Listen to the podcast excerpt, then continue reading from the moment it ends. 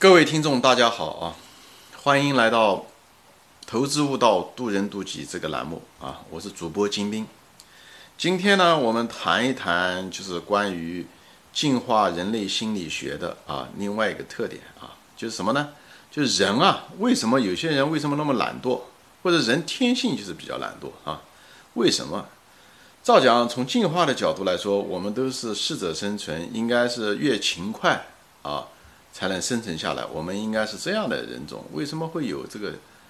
呃懒惰的基因啊？这个其实也挺困扰我的。我认为就是存在的东西都是合理的，至少当初是合理的啊。我至少这么认为。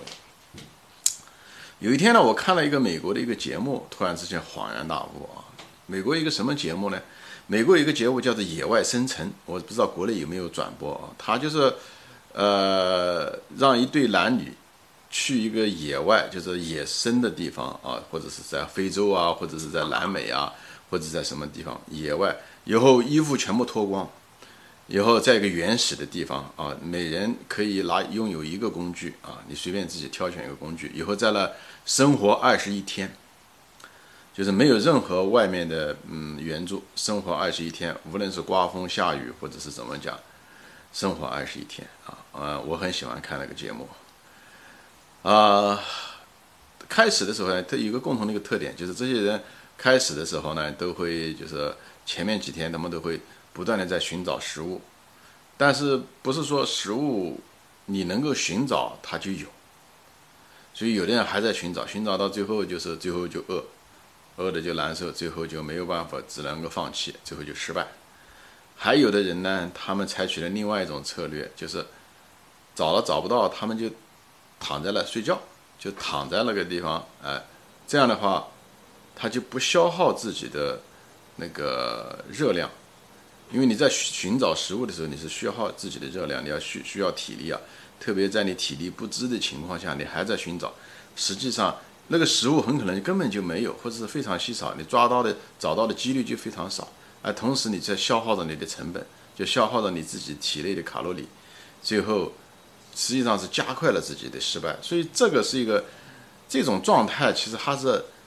跟那个我们当初我们的祖先啊原始人在那种生存那种恶劣的环境下生存是很相似的一种环境，对吧？所以这个东西我当时看了以后，突然之间恍然大悟，其实躺在那个地方不动，减少成本、减少消耗，可能在那种恶劣的条件下，可能要比你出去乱跑。实际上什么也得不到，最后加快了自己的死亡速度，对吧？躺在家里面可能正好，那躺在家里面其实什么都不动，什么都不动就是一种懒惰的基因，就是我突然之间就一下子悟出来了，就觉得懒惰的基因是一个适者生存的一种最好的一种，至少是一个最好的一个策略在当时，所以当时存在的这个原因就给我找到了，所以跟大家分享一下子，嗯。但是遗憾的就是我们人类现在的，对吧？我们的那种恶劣的自然环境条件再也不是我们的天敌了啊！更多的是我们人越聚越多，我们成了我们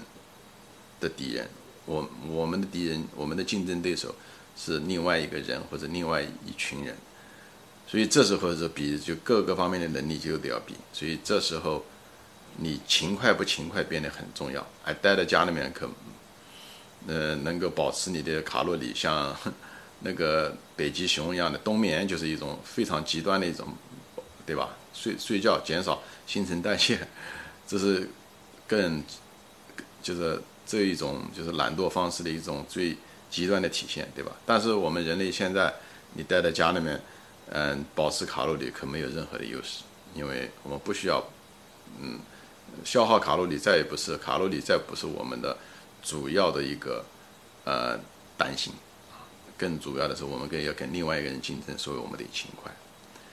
呃，所以有那个基因的人在这时候就这方面基因比较倾向呃倾向比较重的时候，这时候就是处于一种劣势啊。行，今天就分享到这里，就是分享一下存在都是合理的啊。我终于很高兴也找到了这个懒惰的合理的原因啊，所以。有些就是我们每个人身上都有多多少少都有懒惰的基因啊，这样的话我们心里面听到的人我们就释然了，是不是？好，今天就说到这里，谢谢大家收看，谢谢大家的时间，嗯，下次再见。